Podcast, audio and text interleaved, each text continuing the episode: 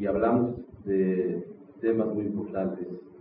Hay un tema muy conocido, quisiera darle unos minutos nada más, sobre la influencia mala sobre nosotros. Uno de los medios más fuertes para transmitir a la gente lo que ellos quieren es la televisión.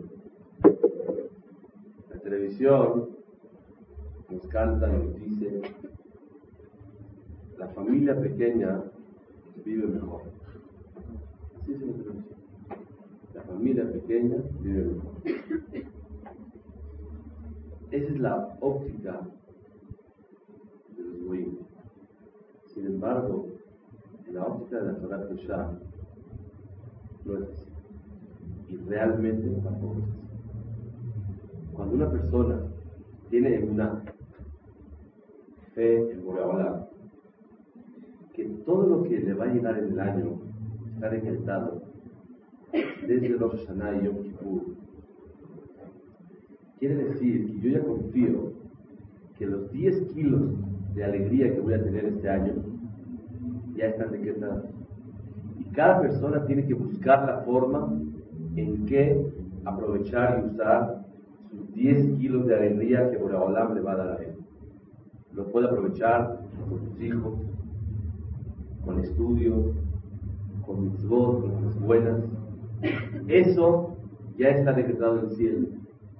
Igualmente está decretado cuánta tristeza marginal la persona va a tener, si un gramo, o dos o tres, en todo el año. También cuánta lucha y cuánto esfuerzo va a tener que él que hacer ese año. Ya sea que él lo use en su estudio, haciendo mitzvot con los demás, o que lo haga perdido el tiempo, que el coche se echó a perder, que este no sirve, perdiendo el tiempo en cosas que del cielo se decretó sobre él que se ocupe en cosas de hacer. ¿Qué exactamente él va a tener que gastar de su esfuerzo, de su lucha? No se sabe. De aquí tenemos que saber la total. La familia pequeña vive mejor. ¿Qué es vivir y qué es mejor? ¿Qué es vivir mejor? Uno dice, ah, una parejita, pues siempre. Vámonos a Europa, cada tres, cuatro meses. A mi casa parece kinder. relajo, no se puede vivir así. Pañales por acá, ropa por acá. No, no, no tiene fines. Créanmelo, que cuando una persona, así trae el Stipler, se conoce acá en su casa, cuando una persona empieza a probar lo que es el tener un corazón muy abierto para dar amor, cariño, atención a muchos, y ahí es cuando una persona se desarrolla como Boreolam quiere de una persona. Obviamente, siempre una persona tiene que tener cuidado. Hay situaciones en las cuales uno tiene que descansar un tiempo, o. O ya sea una necesidad física, moral, sentimental, emocional, obviamente. Pero muchas veces uno se equivoca y cree que va a tener más felicidad en la vida, impidiendo la procreación, dejar de traer hijos, ya, suficiente. La situación económica, varias explicaciones que tal vez eso confunda a las personas. Pero cuando Behemet, una persona, entiende lo que la Torah quiere, sabe lo que Borabalam quiere de la persona, el dejar de traer hijos no le da más alegría, sino todo lo contrario. Hay que pedirle a Shem que esas influencias que nos dan en la calle externas a la Torah que nosotros creemos en ella, que no nos vayan a montarse encima de nosotros, a que creamos nosotros que la familia pequeña vive mejor.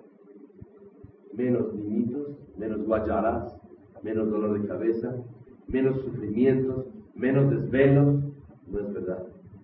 La persona que se le decreta del cielo desvelarse, se va a desvelar por la muela, se va a desvelar por la piedrita que tiene el riñón, se va a desvelar por cualquier otra cosa. Y cuando una persona le pide a Kadosh Baruj oportunidad para servirlo a él, les voy a dar una, cosa muy bonita. Semana pasada estudiamos el Shabbat, una cosa hermosa. Había una señora que se llamaba Mijal Bachaul, la esposa de Shaul Amelech. La, la hija de Shaul, la esposa de David Amelech. Resulta ser que David, cuando decidió meter el Arona Kodesh, el Lejal, donde estaba la Torah, a Jerusalén, él lo introdujo de una, forma muy, muy, con mucha alegría, con un fervor, con un amor muy grande a Boreolam. Y él bailaba y bailaba, bailaba, porque es el rey. Y él, con mucho amor y emoción, recibió el Ejal, el Arona Kodesh, a Jerusalén. Cuenta que su esposa lo vio como que, la verdad, se pasó de la túnica. Él usaba una túnica. Cuando estaba bailando, se le levantó un poquito la túnica, se le dio un pedazo de piel. Obvio, a un rey, a una persona importante, no se puede descubrir ninguna parte de él. No es como el día de hoy, que todo el mundo se descubre y queda nada más callado, así, tapado del cuerpo. La gente importante, es verdad, la gente importante se cubre. Nunca vas a ver a una reina de Inglaterra eh, así descubierta, con 30, 40 centímetros de tela. No, no, no, no, claro que no. La vas a ver perfectamente bien tapada, porque la importancia de una persona es el respeto que merece. ¿Qué tiene que ver respeto con ocultarse? No necesitamos perder el tiempo para explicarlo. Mijal Bachaul se quejó de que David, su esposo, cuando bailó para recibir la Torah, ¿Qué pasó?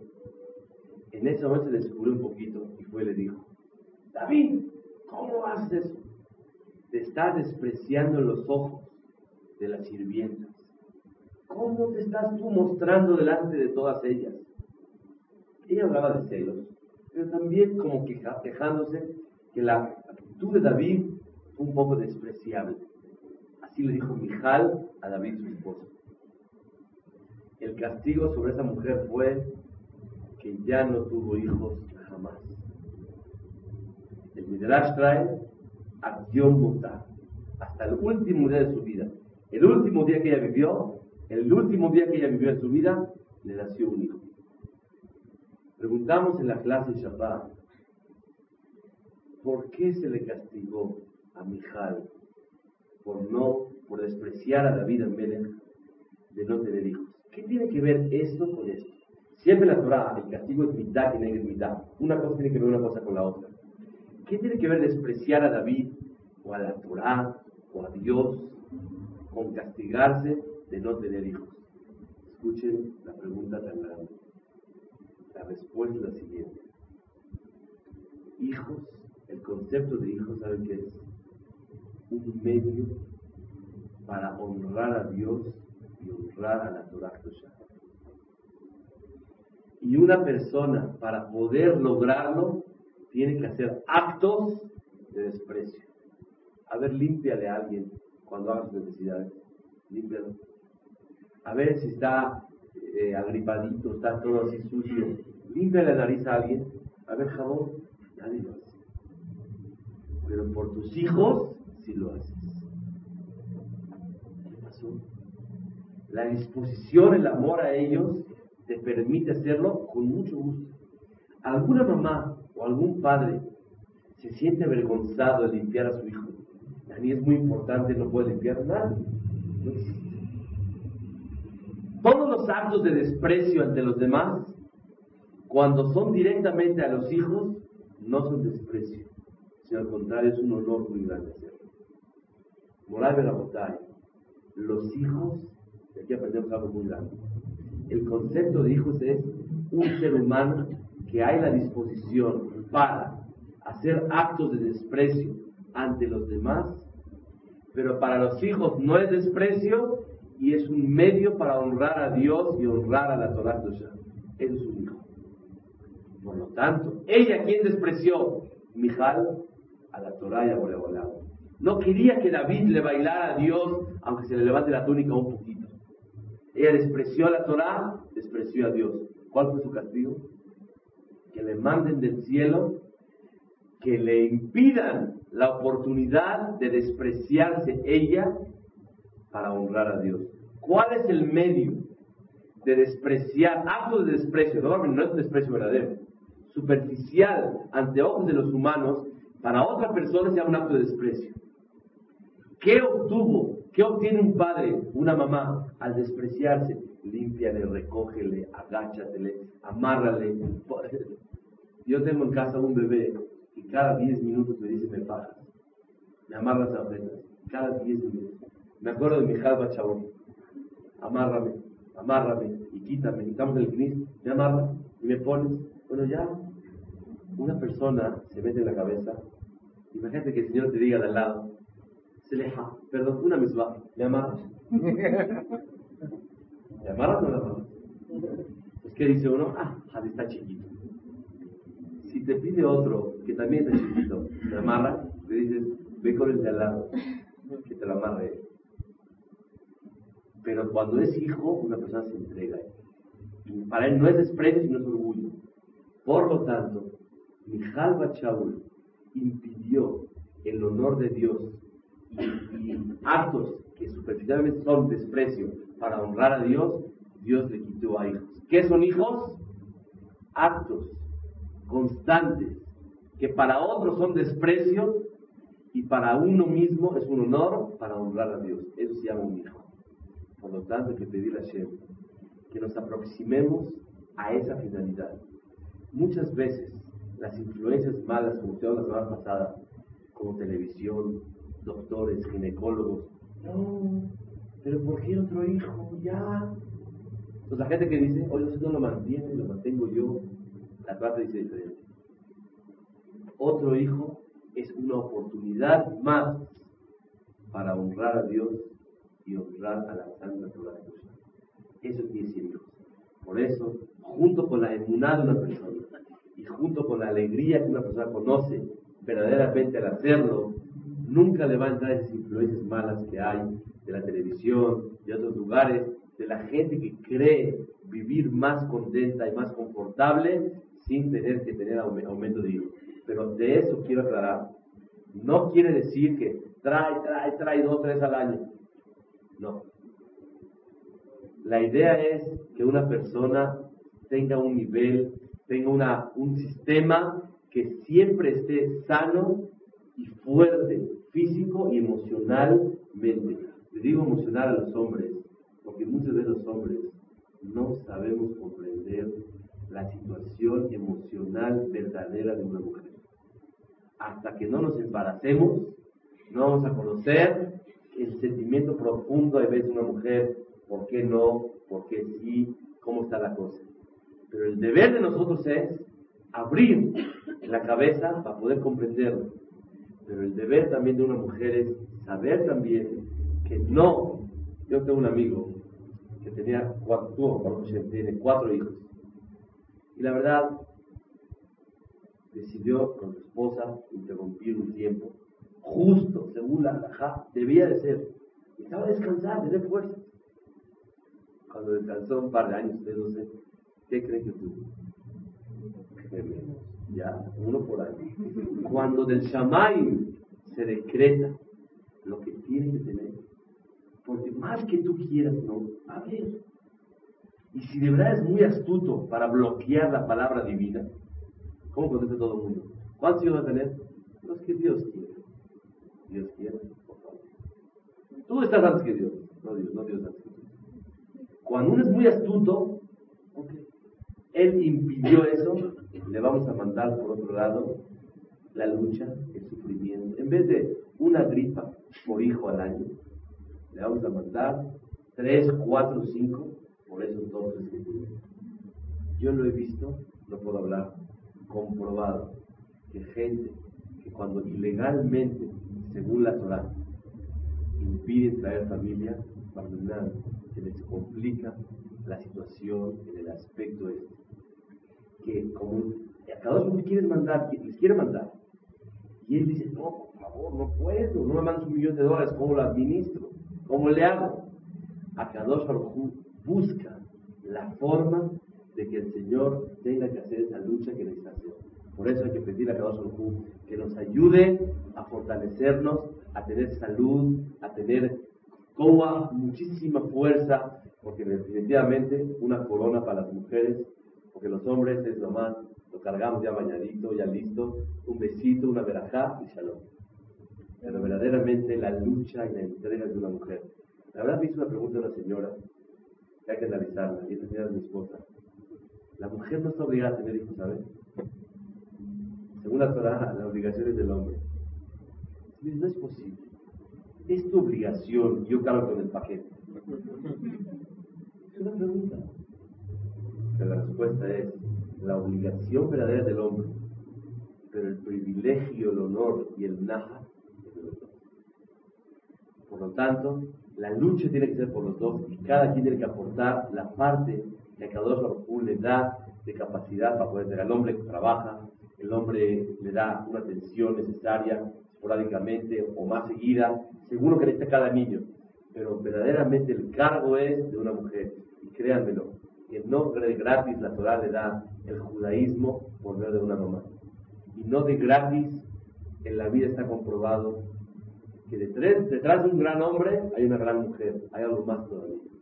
Los hijos salen si es una mamá buena.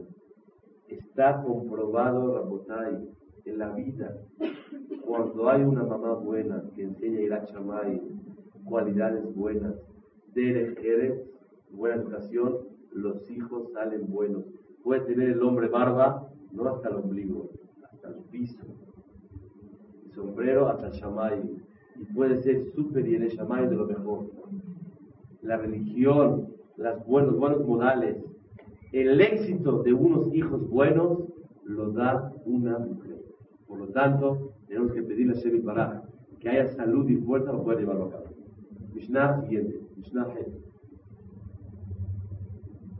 Digo, si la televisión habla horas y horas, nosotros con 20 minutos podemos contrarrestar la ideología externa a la Torah. Mishnah יהודה בן טבעי בשיעור משותף קיבלו מהם. יהודה בן טבעי אומר, אל תעש עצמך כעורכי הדיינים. No te hagas como aquellos jueces que ellos se meten cuando hay dos personas que vienen a un juicio, hay un juez que está en medio juzgando. Dice la Mishnah, no seas como aquel juez que se mete con los que vienen a juzgar. ¿Qué quiere decir? Que les dice a uno de ellos, di así y te va a ir bien. Di así y así no te va a decir nada. Tú dile de esta forma y vas a tener éxito. Según la halajá, está prohibido la intervención de un juez para nada. Él no puede intervenir y decir nada.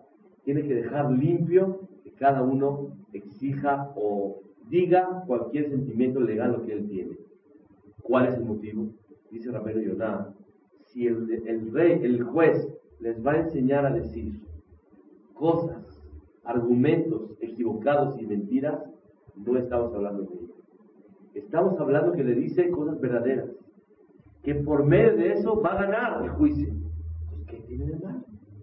Ustedes le ven algo de malo a alguien que le diga, mira, si dice así, así, así, te va a ir bien. Y le dices consejos verdaderos y ninguna mentira y él no va a mentir para nada. ¿Tiene algún problema? ¿Qué problema tiene?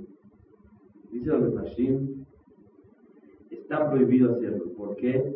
El Raúl Azot y Porque tal vez por medio de esos consejos Barmenal, la gente va a aprender a mentir. Van a dudar del juez que tal vez no es legal, no es verdadero, va a mentir. Y va a enseñar a mentir en la vida. Por eso, que se abstenga de dar consejos. Moral de la botella, de aquí aprendemos algo muy grande. No nada más mentir está prohibido en la Torah, sino también hacer actos que puedan, como dice el dicho, no hagas cosas buenas que parezcan malas y más todavía, si son cosas que pueden enseñar a la mentira, una persona tiene que abstenerse de ellas. Muchísimo. Fíjense, hay dos consecuencias graves. Número uno, de aprender a mentir cosas mínimas y chiquitas, una persona adopta un hábito malo de hacer mentiras muy grandes. De mentiras chiquititas. ¿La comida estaba lista? No. Así como por temor, una mentira chiquita que no, no tiene diferencia de nada. Se acostumbra una persona a mentir. Y las mentiras hacen grandísimas después. Es el Musa de la Mishnah. Número dos, algo más grave todavía. Mentira tiene dos explicaciones. Número uno, el contar algo que no es verdad. Número dos, cuando uno actúa con el motivo de algo falso y no verdadero. Fíjense bien. Mentir, oye, ¿veniste a la clase? Sí, y fue verdad, fue mentira. Es una gran mentira. Hay otro tipo de mentira. Cuando, cuando una persona actúa con una motivación falsa e incorrecta. Por ejemplo, el que reza para que lo vean que es un gran santista. Está rezando, rezando es mentira. Pero cuando el sentimiento es por una cosa que no es verdadera, se acostumbra la persona a ser un gran mentiroso. Cuando una persona dice en casa, arréglate, porque nos van a ver los demás, eso también es una gran mentira. Porque el motivo para arreglarse no es por los demás, sino por uno mismo. Ya conté una vez, de una vez me dijo, le dije a uno de mis hijos, tu cabeza está rota. Dijo, cámbiatela. Dice, no se ve. Hoy no vamos a la tevilá, nadie nos va a ver. Hoy no es viernes. ¿Qué problema hay? Le dije, no hijo, no es por nadie, es por ti. Una persona tiene por naturaleza lo que se llama show off. Y estamos acostumbrados a vivir por los demás. Recuerden un dicho que una vez lo dijimos hace mucho tiempo, vale la pena recordarlo otra vez. Si yo soy yo, ¿se acuerdan o no se acuerdan? Tal vez algunos se acuerdan de esto. Si yo soy yo porque tú eres tú, o sea que actúa por los demás, y tú eres tú porque yo soy yo, yo no soy yo, tú no eres tú. Pero si yo soy yo porque yo soy yo, y tú eres tú porque tú eres tú, yo soy yo y tú eres tú. ¿Entiendes? Lo repito una vez más. Si yo soy yo porque tú eres tú, y tú eres tú porque yo soy yo, yo no soy yo y tú no eres tú. Yo soy otro y tú eres otro.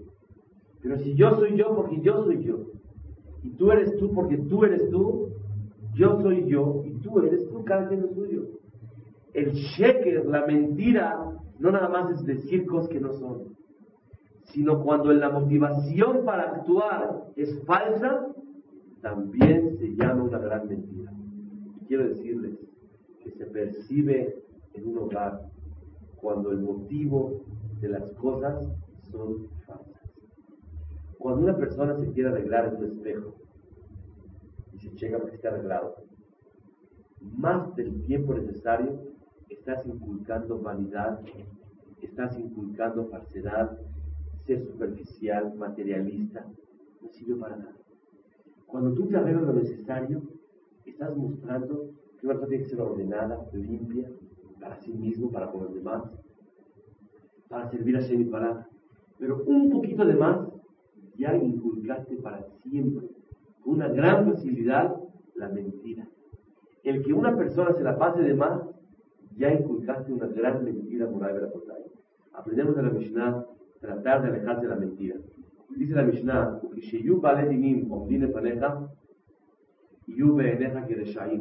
cuando tengas dos personas que vas a juzgar, que los dos sean como malos en el momento de juzgarlos. Porque cuando una persona va a juzgar y a uno lo ve bueno, no puede ser que ese señor haya hecho esto. Imposible que lo haya hecho. Automáticamente tu juicio ya no es objetivo. La objetividad la perdiste. Bueno, hay una gran pregunta.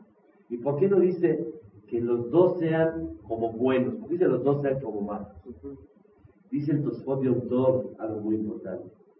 Cuando dos tú crees que son buenos, hasta la forma de juzgar es diferente. ¿Quién, ¿Alguien de aquí es juez? Yo no. Pero voy a decir que sí podemos hacer. En nuestros hogares, muchas veces tomamos la función de jueces Llegan dos niños y están, mira, a mí me quiero a ver si es un caso. Y este cuenta lo que contó. Y este cuenta lo que le pasó. Y vamos a ser jueces. Tenemos la obligación de Barmenán no dar favoritismo sin tener la conciencia o en ese momento la intención de hacerlo. Cuando vas a juzgar, Olvídate de la historia de, uno, de, cada uno de tus hijos. En ese momento piensa qué pasó en ese momento. No, ya, conozco al Señor. Todos los días ese niño o esa niña actúa de esa forma. Y entonces tu forma de juzgar es según la historia que llevas de ella de mucho tiempo o de él. Y eso, Barminam, puede dar una equivocación en el juicio específico de lo que estás tú juzgando en ese momento. Escuchen bien. Cuando tu historia es larga, pones enter y sale el cassette de toda la vida de ella o de él. Y el momento que vas a juzgar ya no es objetivo para el hecho específico y único que está delante de tus ojos. Dice la Mishnah, olvídate de lo que ellos llevan una historia para atrás. ¿Para qué? Para que el juicio sea más objetivo de este caso. Si tú quieres corregirlo, darle consejos, tienes que tomar en cuenta la historia completa de su vida. Pero cuando vas a juzgar un caso, tienes que olvidarte. Y viene la Mishnah diciendo, hay la obligación de juzgar para bien a las personas. Cuando ya acabó el juicio, pidieron perdón y aceptaron, tienes que verlos para bien. ¿Qué pasa? Cuando tú ves, dice, le doy un consejo muy bonito. Hoy me pasó. El Kadosh dice, cuando un niño hace algo, una travesura, tiene miedo de decir la verdad porque lo van a castigar. ¿Qué pasa cuando lograste sacar la verdad de él? ¿Cuál es la forma correcta de actuar? Dice el Shlak Kadosh, dos cosas. Una, premiarlo por decir la verdad y tener valor. Dos, decirle que después recibirá él o una sanción o explicarle que la verdad estuvo muy grave lo que él hizo. Pero primero que todo, premiarlo por haber dicho la verdad. Nosotros, cuando escuchamos la verdad, nos da gusto por dentro que dijo la verdad, pero directamente nos abordamos la sanción por lo que hizo esta criatura. Moral de la la Mishnah dice, juzga para bien a toda persona que ya fue juzgada. Muchas veces el deber de nosotros es reconocer que dijo la verdad, sancionar lo que tuviste que hacer, pero después juzgar para bien. Tal vez el motivo que lo hizo es porque está celoso, tal vez porque no tiene atención, tal vez pasó un día difícil, tal vez cualquier situación. ¿Qué pasa? Eso va a ablandar el corazón y automáticamente la piedad hacia él será más fácil después de que una persona castigó. Lo digo por experiencia, no una gran experiencia, una chica, pero a Colpanín, una persona que no busca juzgar para bien después de un juicio, terminar se queda un dolor muy grande en los padres y se percibe en el corazón y el sentimiento de los hijos. Tiene uno que inmediatamente después de haber castigado, levantado la voz, dar una demostración de cariño y de comprensión, no justificando lo que hizo, pero sí comprender que es normal lo que hizo esa persona. ¿Cómo se demuestra? Le mate, ¿cómo se hace? Con hechos de amor. Castigaste, inmediatamente después abrázalo, dile una palabra, dale a sentir que comprendiste y ya somos chócalas. Somos amigos después del juicio que una persona hizo. La Mishnah te dice, cuando acaban, yube משנה ט' שמעון בן שטח אומר, הווה מרבה לחקור את העדים, והווה זהיר בדבריך, שמא מתוכם ילמדו לשקר. Dice la Mishnah, cuando vengan dos testigos, dos testigos, a testiguar algo, tienes que explorarlos y checar y verificar perfectamente bien lo que ellos dicen. Normalmente, cuando escuchamos algo, inmediatamente la persona empieza a juzgar, a inventar y a imaginarse más de lo que verdaderamente escuchó. Dice la Mishnah, tienes que ser tranquilo y cualquier cosa que escuches, verificar, consultar, saber si es verdad o no. Hace un tiempo me dijo una persona que él duda de su esposa, que ella trata mal a su cuñada, o sea, son concuñas me contó una cosa que no lo puedo decir, que la concuña es tan mala que un día en la boda le dijo, acabando la boda de 15, ¿no me das una aventón unas cuadras? Así Le contestó, la verdad no puedo, estoy muy ocupada, tengo que ir a la boda temprano y no tengo tiempo de llevarte. Es que mi hijo tiene calentura. No quiero a checarlo entre el banquete y la boda. No sigue jugando a otra persona un aventón, no pasa nada. ¿Una buena o la mala? ¿Quién le está pidiendo la? Las dos son buenas. O las dos son malas. Ah, Pero una le pidió aventón a la otra.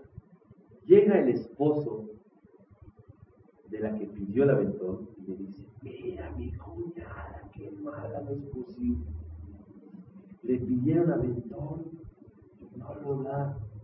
Humanamente, ¿quién puede negar un aventón? Más. Su hijo tiene calentura, quiere ver.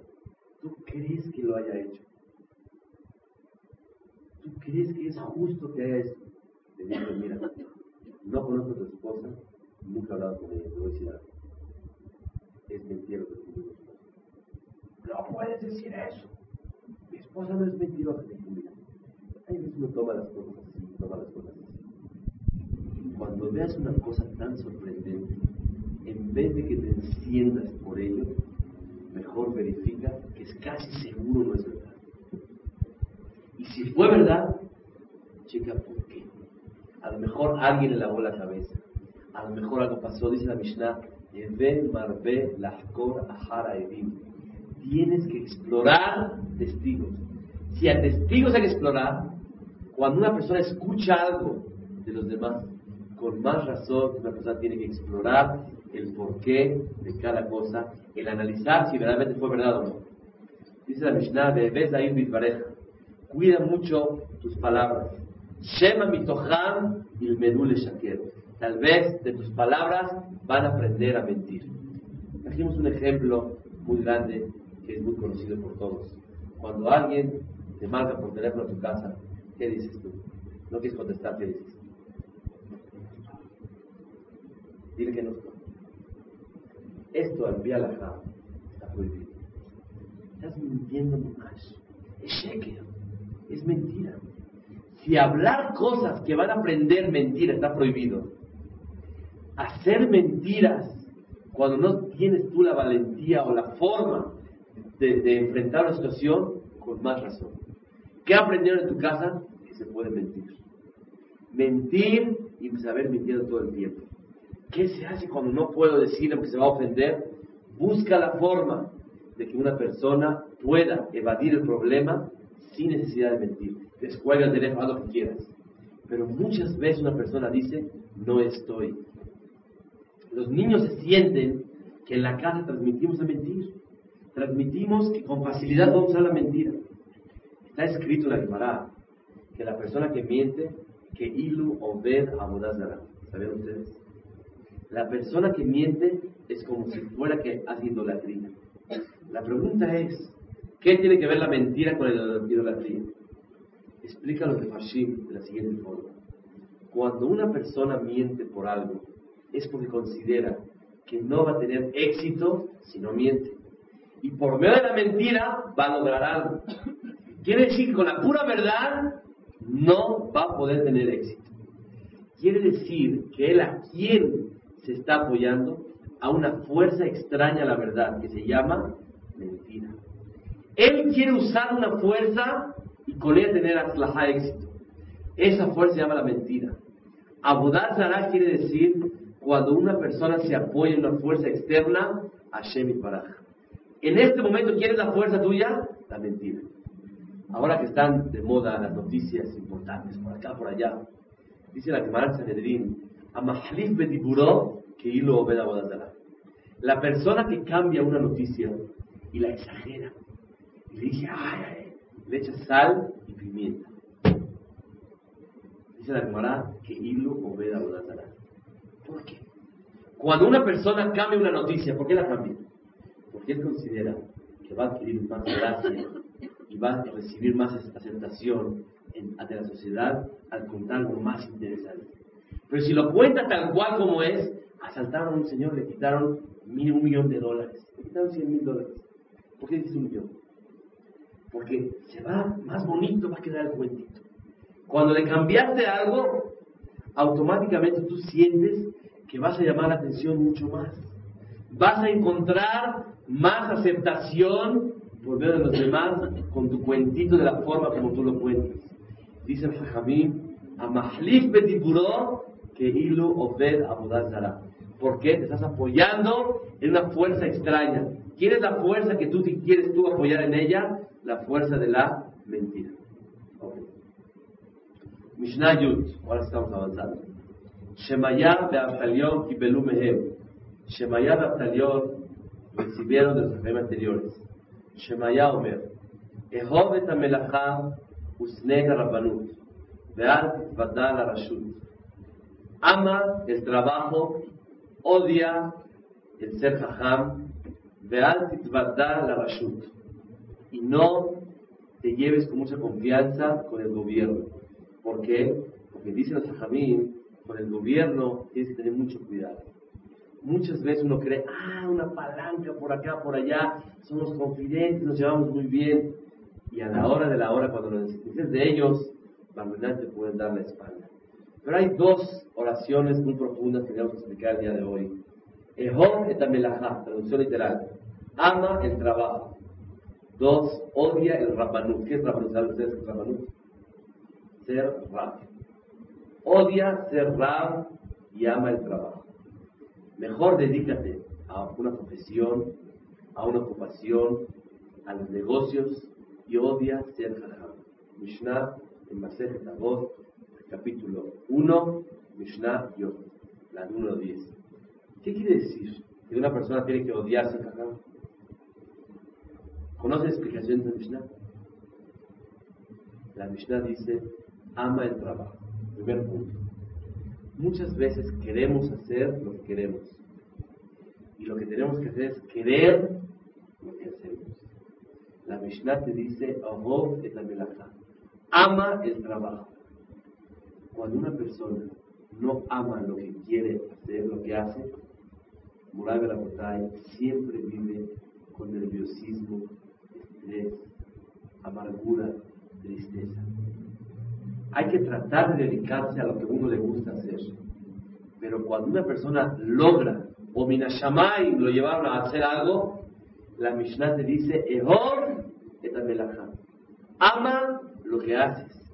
La ocupación que tienes para mantenerte, tienes que amarla muchísimo. ¿Por qué? Para hacerlo con gusto y con amor. Un padre le dio un consejo a su hijo, hijo mío, si quieres dejar de trabajar toda tu vida, dedícate a lo que te gusta hacer. Esta Mishnah me enseña que la persona tiene que amar su trabajo y disfrutar lo que él está haciendo. La Mishnah te enseña algo más todavía que cuando una persona es archimillonario y no tiene necesidad de trabajar, tiene la obligación de ocuparse en algo forzosamente y trabajar por distracción. ¿Por qué? Dice la Mishnah, Shemun verá. Cuando una persona está aburrido, lo lleva al pecado la persona.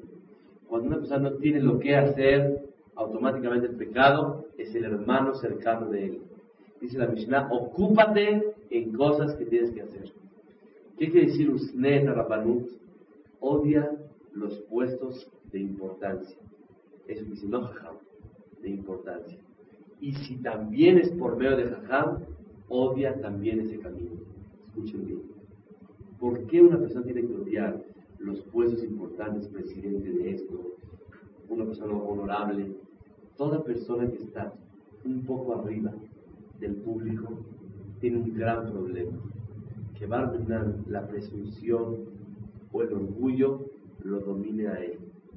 Y en vez de servir a la gente, usa a la gente para él, Barminan, sentirse superior a los demás.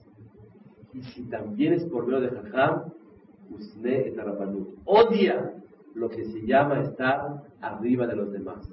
¿Por qué? Dice Jajamim, Sharabanut Mekaveret Baalea. Barmenar, cuando una persona tiene, es mejor estar sentado en el público que estar en un lugar donde una persona está un poquito arriba de los demás. Porque, dice la Mishnah, Mekaberet Baalea, dice entierra a aquellos que no actúan debidamente. ¿De quién se aprende? De Yosef Atzadik. Yosef vivió 110 años. Un hombre muy tzadik y muy bueno, y muy inteligente pero se le quitaron muchos años de su vida. ¿Saben por qué? Por escuchar la palabra tu padre, tu esclavo. Cuando hablaban sus hermanos con él, como le decían, tu siervo, nuestro padre. Y le decían, Abdejá vino, tu esclavo. En los oídos de Yosef, ok, será muy mi papá, pero yo soy el rey. Akadosh Baruj captó dentro del corazón de Yosef que él no podía haber aceptado escuchar la palabra Abdeja, tu esclavo. Cuando una persona está acostumbrado a estar por arriba, eso, presidente, directivo, gapay, de un knis, de un lugar, un cajam, tenemos la obligación de cuidarnos, de no aprovecharnos del cajal de la gente, sino al contrario. Retzonja, escuchen qué palabras tan bonitas. Retzonja liyot melech Le pregunté a mi jajam la viuda una vez. Jajam, tengo un consejo para toda la vida. Me dijo así: si quieres ser rey, tienes que ser esclavo. El que busca ser rey, el camino es ser esclavo, atender y servir a los demás. Cuando una persona busca ser rey, sale esclavo. Cuando busca ser esclavo, sale rey. ¿Qué quiere decir? Aprovecha los puestos que tienes, la función que tienes, el privilegio y el honor que tienes para servir a Kadosh Baruch y a Am Israel. Mas no para aprovechar los a ellos para uno mismo. La persona que no sabe diferenciar entre esto Barminan cae en el error tan grande, tan grande de usar y, disponer de la gente para orgullo, para presunción. Eso le pasó a Yosef Atzadik. La verdad es una gran responsabilidad, uno prefiere decir, ¿sabes qué? Entonces ya, mejor no le Mejor me quedo en mi casa, tranquilo. Ya, se acabó. Pero hay otro problema. Cuando hay capacidad para ello, la exigencia de Dios es doble. Uno, métase en lo que usted debe de hacer. Dos, dos, hágalo de la forma de vida y adecuada.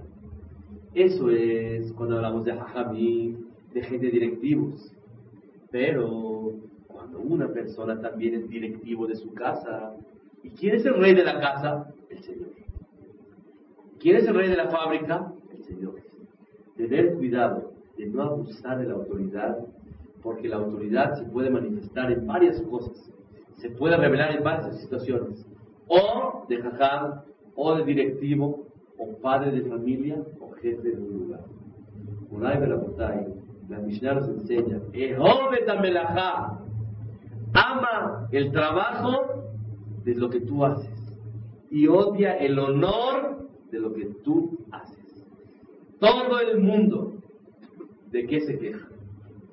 no me respetaron, me brincaron, no me tomaron en cuenta, no es justo, no es correcto. Todo el mundo se vive quejándose de los demás. Dice la Mishnah, ama tu trabajo, la labor negra que haces. Y odia, no que no te guste, odia el honor de tu propio trabajo. Cuando una persona, ¿cómo se hace para odiarlo? Es muy difícil. El que tenga la receta que me ayude, pero les voy a decir una cosa que yo sí conozco. Teniendo en el Munay Boreolam que todas las cosas que te dan en tus manos es para servir a Dios y no para que Dios o la gente te sirva a ti, eso le ayuda a la persona a motivarse para trabajar Shem Shammai. En una casa, muchas veces una persona abusa de su autoridad. ¿Por qué? Porque es el papá. ¿Por qué? Porque es la mamá. Yo aquí. Obviamente, cuando una persona le enseña a sus hijos a respetarlo, a respetar a su mamá, a su papá, ¿para qué? Para el bien de ellos. Está muy correcto. Pero cuando verdaderamente es un abuso de autoridad, eso es honorable a yo. Te doy un ejemplo, un segundo nada más. Un ejemplo de abuso de autoridad. Viene gente, está esperando, quiere preguntarte algo. Viene gente y va a recibir su sueldo. Y lo hace esperar. ¿Por qué hace esperar a una persona? Porque él necesita de mí, no yo de él. Si tú tuvieras necesidad de, algo de él, ¿tú estuvieras dispuesto a esperar? Claro. Pero ¿qué es lo que te motiva a tener valor que aguante? Cuando una persona siente, él me viene a buscar a mí, no yo a él. Es un gran error la persona. Odia el honor de tu puesto y ama el trabajo de tu casa o de tu puesto. Las señoras son los reyes de su casa, cada uno. Amen la chamba y el trabajo negro y odiar el honor que el puesto merece. Obviamente, tiene que haber respeto, tiene que haber de todo. Pero cuando una persona está todo el tiempo, oye, como mamá, como papá, como jefe, como coordinador, como director, como jajá, como directivo, como gabay, como junto, yo traigo dinero, la persona exige ese cabot. Y ese cabot mata a quién? A él mismo. Me cabere de padre, sí. ¿Ready? ¿Mata? ¿Cómo lo mata? Eh, hay dos formas o sin, sin explicación se acaba la persona de tanto coraje, de tanto que está todo el tiempo exigiendo honores, o, o así dice la Mishnah, o del Shamay corta la vida de aquellos que Barbenal presumen y, y, abusan de la autoridad y del honor que ellos tienen en sus manos. Como Yosef Más a ti que Yosef, nadie Y dice la Mishnah, Mekaberet Baalea. En tierra, en tierra el partido en tierra a aquellos que llevan ese honor y lo usan no como debe de ser. La corta la vida de su vida, como Yosef ¿Sabes por qué? Porque la presunción en una persona, el orgullo sobre los demás, es un hecho muy castigado de Hashem y para. Por eso la persona que abusa de esa autoridad aprovecha. Ah, pues, oye, aquí, yo soy aquí, yo soy, yo soy yo y tú eres tú. Si yo soy yo, tú eres tú, ¿no acabamos de decir? Yo soy yo y tú eres tú. Eso, Barmenal, ese, esos hechos de Gabá de presunción son muy penados en el cielo para la persona. ¿Verdad? Mishnah Yut Aleph. Ahora sí tuvo verajá la, hora. Dice la Mishnah, Aftalion Omer, Jajamim Izaharu Bedibrechem. Les voy a comentar algo. La semana pasada hablamos de la ideología de lo que es la Torah, que la verdad no hay que ocultarla. Tuve la oportunidad de hablar del espejo de Ham cerca del mismo Ben David la semana pasada, miércoles. Y hablamos que la única finalidad de una comunidad judía es servir a Dios. ¿Alguien lo puede negar? La única y exclusiva finalidad de una formación de grupo de gente es para servir a Dios y cumplir su palabra. Y si hay 100 comités, todos son para servir a Dios. Uno para ayudar a la gente, uno prematrimonial, uno post, una integración, lo que quieras. Pero todos son para servir a Dios. Si hay un momento en el cual del cielo nos hacen exentos para servir a Dios, no hay lugar a una comunidad judía. Comunidades agrupamiento de personas para uno al otro ayudarse para servir a Dios. Si Dios nos dice, ya no hay Torah para ustedes, la comunidad está de más. Esta Mishnah nos va a enseñar que una persona tiene que ser muy transparente en sus mensajes. Ayer me agarró una persona y me dijo, y el viernes me agarró otra persona. El viernes me dijo una persona, ¿por qué estás acusando a la comunidad? Yo propuse que hay que abrir más Torah a nivel comunitario, porque cuando una persona recibe Torah a nivel mosdot en un lugar, siempre hay una barrera de antemano para tener acceso a esos lugares. No todo el mundo tiene el gusto o, el sentimiento de acercarse a Torah por medio de un mosdot, de un lugar, de una yeshiva, un poder, cosas así. Pero cuando es a nivel comunitario, es mucho más fácil llegarle al cajal a la gente. Yo propuse que se necesita aumentar en la enseñanza a nivel comunitario. me dijeron, tú estás culpando a la comunidad de que no hay Torah. No. Dije, claro que no culpo.